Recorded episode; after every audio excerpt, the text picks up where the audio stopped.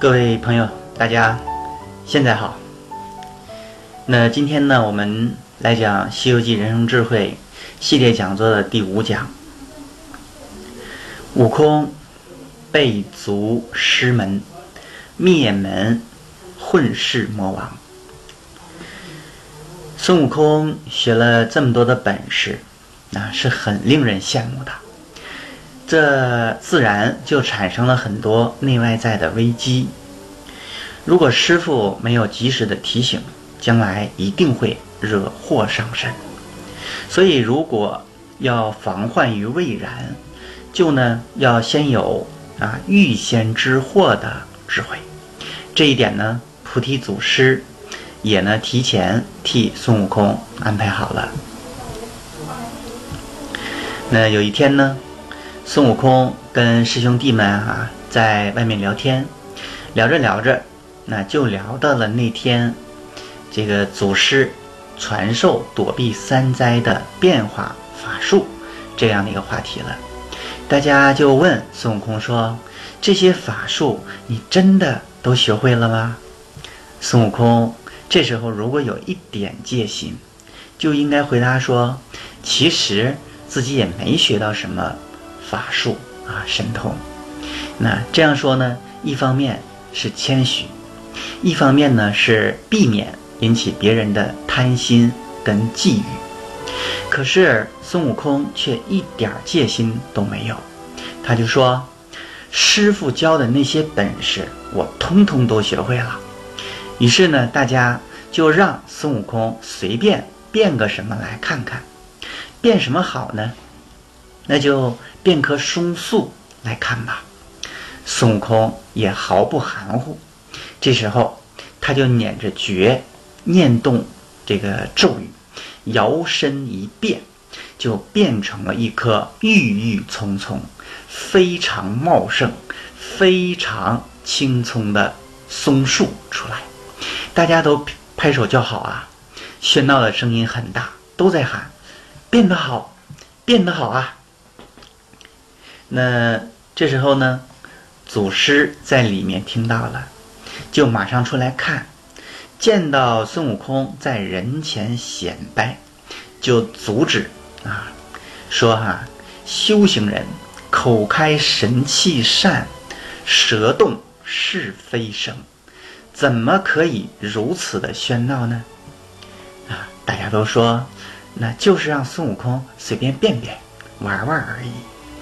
祖师这时候叫大家都散开，叫孙悟空过来，对他讲：这些本事怎么可以在人前卖弄呢？那如果你看见别人有这些本事，而你没有，你要不要他教你？同样的道理，别人看见你有这些本事，也会起贪心跟嫉妒心，一定呢，那会要你教他们。这时候，那如果你教他，如果对方心术不正，那用这些本事做出坏事来，那么你难辞其咎。但是如果那你不教他呢，他就一定会怀恨在心，一定呢会找机会来伤害你。所谓暗箭难防啊，你的性命必然不保了。同时，学会了本事，那要造福一方的。你现在没有任何的建树啊，却在此炫耀，可见你学本事的初衷就错了。如果不能为民请命，为三界造福，而用这些本事来谋一己私利，甚至会快意恩仇。这确实是很危险的呀。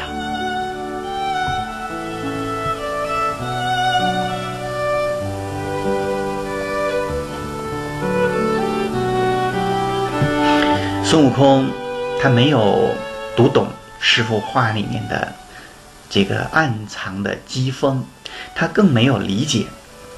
那那为什么就会性命不保呢？其实。师傅是告诫他不要得意忘形，以免迷失天性，将来会损害本体。他只是觉得祖师之言未免危言耸听，所以呢也很不以为是。不过他当然也不敢明说，只是磕头谢罪道：“指望师傅恕罪，弟子再不敢这样轻佻卖弄了。”祖师察言观色，知道他依旧执迷不悟，便叹了口气，说道：“我也不来怪罪你，但只是你去吧。”孙悟空一惊，一种不祥之感猛然袭上心头。虽然还不是很明白祖师的意思，但只是觉得一阵心酸直冲鼻端。不觉垂泪，问道：“师傅叫我去哪里？”祖师意味深长地说：“你从哪里来，便到哪里去就是了。”孙悟空不加思索地脱口答道：“我是从东胜神州傲来国花果山水帘洞来的。”这里边呢，我们要补充一句：祖师本意呢是想点醒悟空，因为他是天生的心源，那他的来处就是天性本心，一切修长生、学法术、避三灾、驾云霞的学习，都是明心见性、回归本心的修行。只是祖师讲禅传道，从来呢都只是用公案、棒喝或是寄语之法，绝不明言。那只叫弟子能自己去领悟，最终呢才能真正得到。现在看见孙悟空仍然还不能顿悟，那本事学成了，还不如刚来。没本事的时候有悟性了，所以就知道他是因为学艺有成，所以呢，他的本性就显露出来了。心魔已生，唯有让他历经荣辱劫难，才能够自己了结心魔，最后大彻大悟，追回本心。真正的学有所成啊，用学会的这些本事造福三界，而这一世在祖师这里是做不到的啊。那呃，只有呢，让他离开师傅，那才可以自己单独去经历，单独去顿悟。那想到此处。祖师就放下脸来，厉声喝道：“你快回去，方能保全性命。想仍然留在我这里，却断然不可。”悟空仍然以为祖师是怪他卖弄自己的本事，所以才会责罚他下山，而且看师傅心意已决。那也只好接受了师傅的惩罚，所以便坦然说道：“不敢隐瞒师傅，我离家学道也有二十年了，也确实很思念家中的猴子猴孙。只是我受了师傅如此大恩，如今还没有报答分毫，不敢离去，请师傅体察。”弟子的心意，祖师故意冷然说道：“我与你有什么恩义？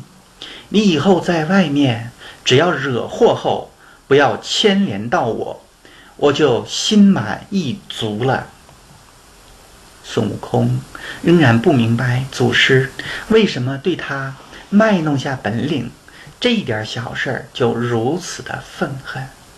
既然非要把他逐出师门不可，而且毫无商量的余地，所以只好含泪答应下山，向师傅和师兄啊洒泪告别。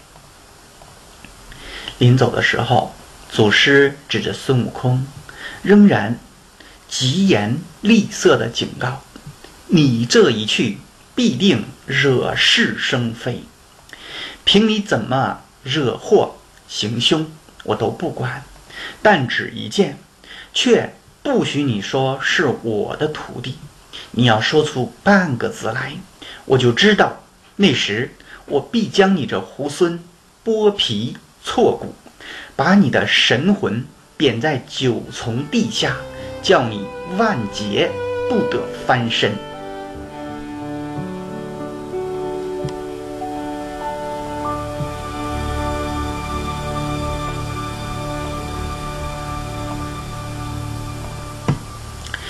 孙悟空听了师傅说了这么坚定决绝的话，只好说：“绝不敢。”提师傅一个字，只说是我自家学会的，好了。所以，人有了本事之后，很多劣根性就会跑出来。这就是孙悟空的内在危机。孙悟空回到花果山之后，从地狱闹到天宫，从海里闹到灵山，这颗浮躁的心。就是因为缺少一个善字，包括念头、行为都是不善的，他的本性和心魔已经显露的一览无余。这些积压在他内心心底的东西不完全暴露出来，就不能够彻底的消灭。而这一切的一切，在师傅那里都是无法做到的。所以，师傅让孙悟空离开，其实也是无奈之举，甚至啊，可以讲是用心良苦。菩提祖师为孙悟空的解决方案是：只有让他历经荣辱劫难，那也就是要吃点苦头，受些教训，才能自己了结心魔，大彻大悟，最终。回归本心，利用自己的本事造福三界。其实我们每一个人都是这样的，没有本事的时候不会犯什么大错啊。那一旦有本事了，你就不是从前的那个你了。为什么现在很多啊，以前都是很有本事的人，现在却违法乱纪？为什么？啊！我党之前那么多好干部，现在却贪污腐败、不正之风，为什么官儿做大了，最终却进监狱了，甚至命都没有了？资本中山狼，得势便猖狂，这同样是本性和心魔的产生。如果不彻底的根除，必然会危害一方，同时因果循环，害人害己。那说到这里，我想我们应该理解了祖师说孙悟空会性命不保了吧？这一点是我们学习《西游记》一定要悟到的。所以，《西游记》只是一个童话吗？我觉得它更是国学。更是我们人生的保护伞。如果真正的读懂了，就可以明天道了人道，开启商道，真正的实现以道育术，内圣外王，就一定可以让我们的事业基业长青，让我们的人生圆满成功。那我们接着回来说故事。孙悟空拜别了师傅之后，就驾云回到了花果山。之前学到的时候，啊，从花果山出发到犀牛贺州要二十年的时间。现在从犀牛贺州再回到花果山，哪消一个时辰？这时候，叙述者就有一句诗说：“去时凡骨凡胎重，得道身轻体亦轻。”现在的孙悟空，跟二十年前的孙悟空已经大不相同了，可见这二十年他并没有白过。我们即将跟着孙悟空回到花果山，看看二十年后的猴子猴孙们，他们又有如何的改变呢？对照，我们自己，如果过了二十年，我们只是变老，而修行脾气都没有进展的话，那我们得好好想一想，该怎么过接下来的日子呢？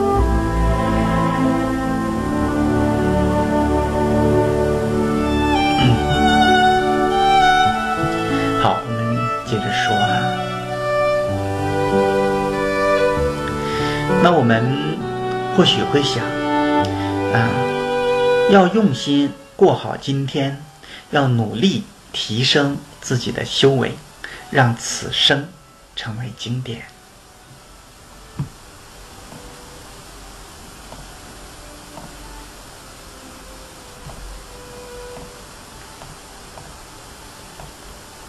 好，孙悟空驾云回到了花果山，按下云头之后，叫了一声：“孩儿们，我回来啦！”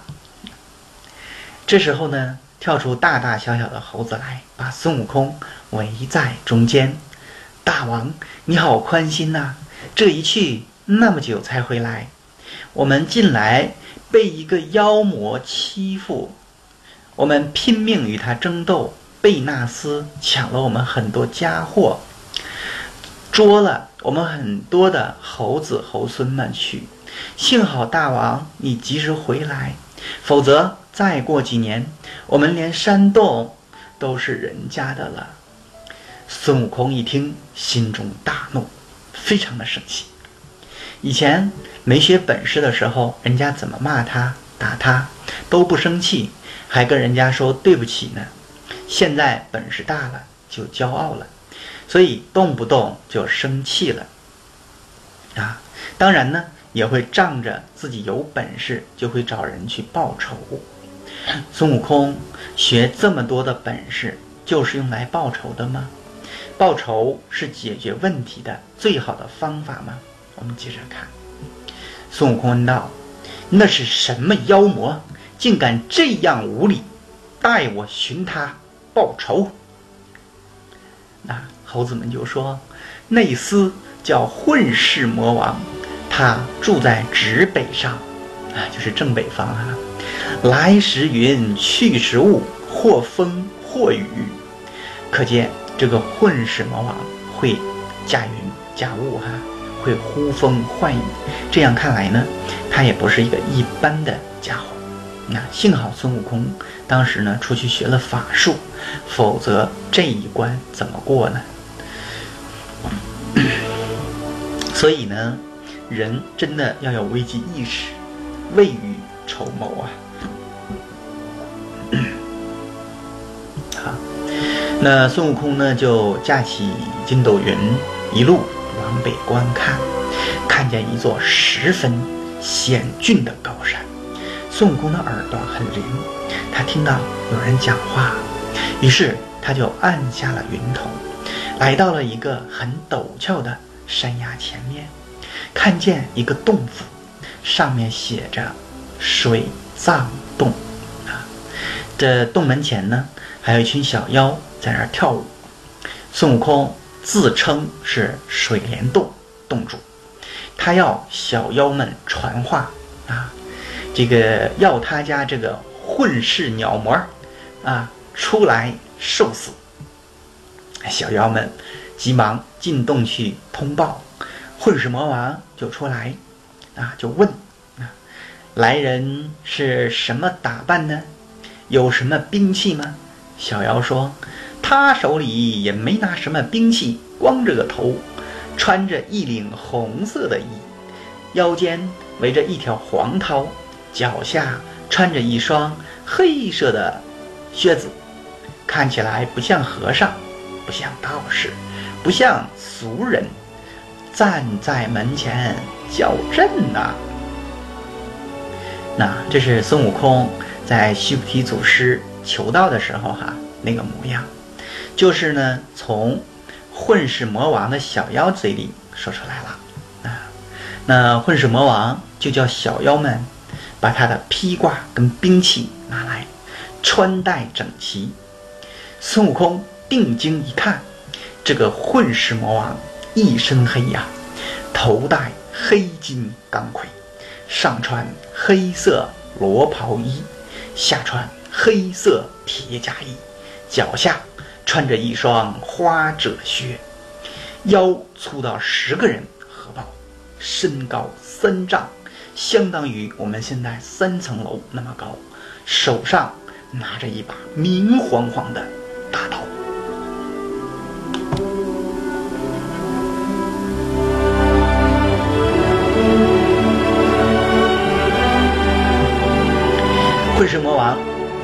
出来呢？没有找到孙悟空，就大声的叫：“哪个是水帘洞洞主？”孙悟空就回答说：“你这泼魔，白长那么大的眼睛，竟然看不到老孙吗？”妖王就笑着说：“你这身高不足四尺，那也就是现在我们的一米多一些啊。”年龄大概也就不到三旬，也就是我们现在的三十多三十多岁吧。手里也没有兵器，要寻我见个什么高下呢？这个混世魔王啊，显然是非常的瞧不起孙悟空。孙悟空说：“你欺负我没有兵器吗？我两只手可以勾到天边的月亮。”话音刚落，孙悟空啊，这时就跳上去，给了他一拳。混世魔王伸手夹住，说：“你这般矮小，我这般高大，我使刀，你使个拳头，我就算杀了你，也会被人耻笑。我就不用刀，就和你使拳看看。”混世魔王呢，不想占孙悟空的便宜，也算是好汉了。孙悟空呢，就改口称他说：“称他说哈，好汉，那你过来吧，过来吧。”混世魔王也就使拳头与孙悟空一冲一撞，打将起来。谁知道这个混世魔王中看不中用，他的拳头没有多大力气，再加上孙悟空灵活闪躲。所以，混世魔王的拳头总是落空，而孙悟空的拳头却是短促坚牢、结实有力，拳拳中地，打到混世魔王的关键部位。但见孙悟空掏短肋，撞压裆，啊，就是打他的胳肢窝，啊，还有两腿之间，几下就把他打得受不了了。于是。他就拿起大刀，啊，来砍孙悟空。孙悟空躲过大刀，啊，见混世魔王凶猛起来，也不顾忌啊什么欺负孙悟空没有兵器了。孙悟空就使出个身外身法，他拔一把毫毛在口中嚼碎，望空喷演出去，叫声变，啊，就变出。两三百个小猴子把混世魔王团团围住。原来孙悟空自从得了仙体之后，身上有这个八万四千根猴毛，根根能变，应物随心，想变什么就能变什么。他变出来的小猴子跟孙悟空一样的灵活，刀来砍不着。枪去不能伤，刀枪都不能伤到他们。只见他们前跃后跳，那钻上去把混世魔王抱的抱，扯的扯，抠眼睛的抠眼睛，抬屁股的抬屁股，那钻腿裆的钻腿裆，搬脚丫的搬脚丫，一下就把混世魔王打趴在地上。这时，孙悟空分开了小猴子们，夺下他的大刀，只一挥，就将混世魔王砍成了两段。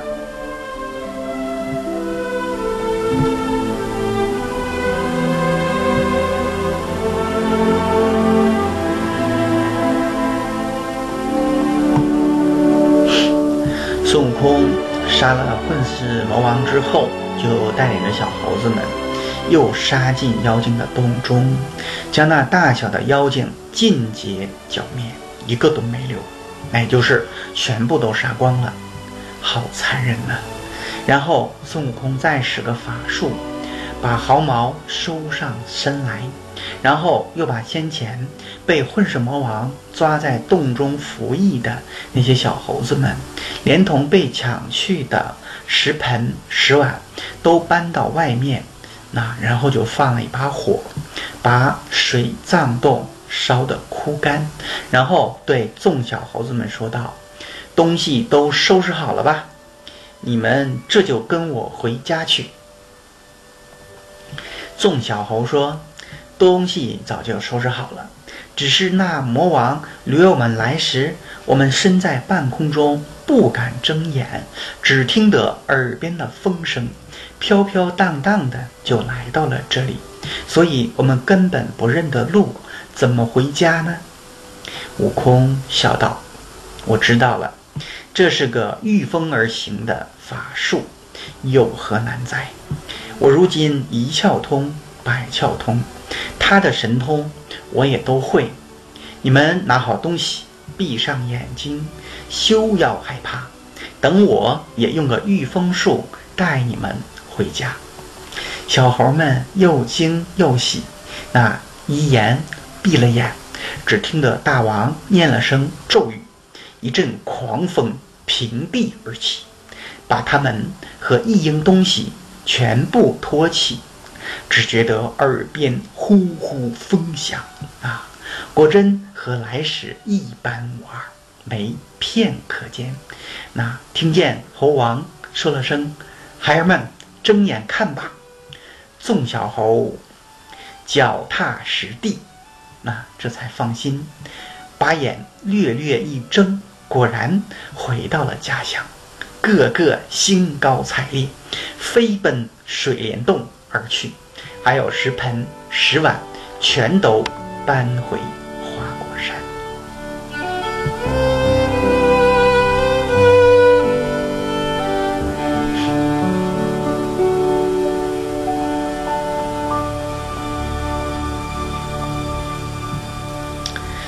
那猴儿们呢，都来问孙悟空：“大王，这些本事都是从哪里学来的呢？”孙悟空就把如何遇到。菩提祖师又如何传授长生之法？那赐给我们一门皆有姓氏的过程都说了。他告诉大家：“我今儿姓孙，名悟空。”猴子们都拍手叫好，说：“大王是老孙，我们就是二孙、三孙、细孙、小孙、一家孙、一国孙、一窝孙。”大家呢都来奉承孙悟空，真是。阖家欢乐啊！那这个故事呢，就告诉我们，暴力只能带来暴力，不能真正的解决问题，相反还会造成更大的灾难。我们呢，以混世魔王为例来说吧，哈，他当初用暴力对待一群小猴子们，抓了这些小猴子到洞中当奴役，那还抢了人家的。石盆、石锅自己享用。后来孙悟空回来了，当然很生气了。为了维护他的猴群，他失去了明辨是非的智慧，用最恐怖的方式来报复混世魔王。那他不但杀死了混世魔王，还将他们灭族啊！连洞穴都烧了个精光，造成这么大的灾难，恐怕不是当初的混世魔王用暴力对待小猴子们时能想到的。可是，这时孙悟空一开始想要的吗？当年的美猴王漂洋过海，寻道访仙，只是为求得那长生不老之术，那不归阎王管。如今的孙悟空嗜杀成性，争强好胜。此时的孙悟空已经不再是那个有理想、有抱负的美猴王了。孙悟空的本事大了，却离他最开始的初心越来越远。很多时候，人也是一样的，本事、金钱、地位越来越好了。做的事却常常违背初心，渐行渐远。当猴王也用暴力来解决问题时，我们同样不知道他这样做是在救火，还是在放火呢？孙悟空一家团聚了，也报了仇。那可是他连一个那可守的兵器都没有。更为重要的是，孙悟空用暴力剿灭了混世魔王，夺了他那口大刀，还将人家灭族。如果猴族不够强大的话，下场很可能也会像混世魔王那样被灭族。那么，孙悟空去哪里寻到一个可手的兵器呢？他又怎样才能把他的侯兵们？也都武装起来了，欲知后事如何，且听下文分解。感谢朋友们的收听。如果你们觉得我讲的还不错，请分享给课程啊，本课程给更多的人，让大家呢，让更多的家庭都受益啊！弘扬祖国传统文化，为中华之崛起而行动。更多精彩，那大家呢？扫描我们的二维码，关注微信公众平台，同时呢，可以获得课程的及时提醒。再次的感谢大家，今天我们就到这里。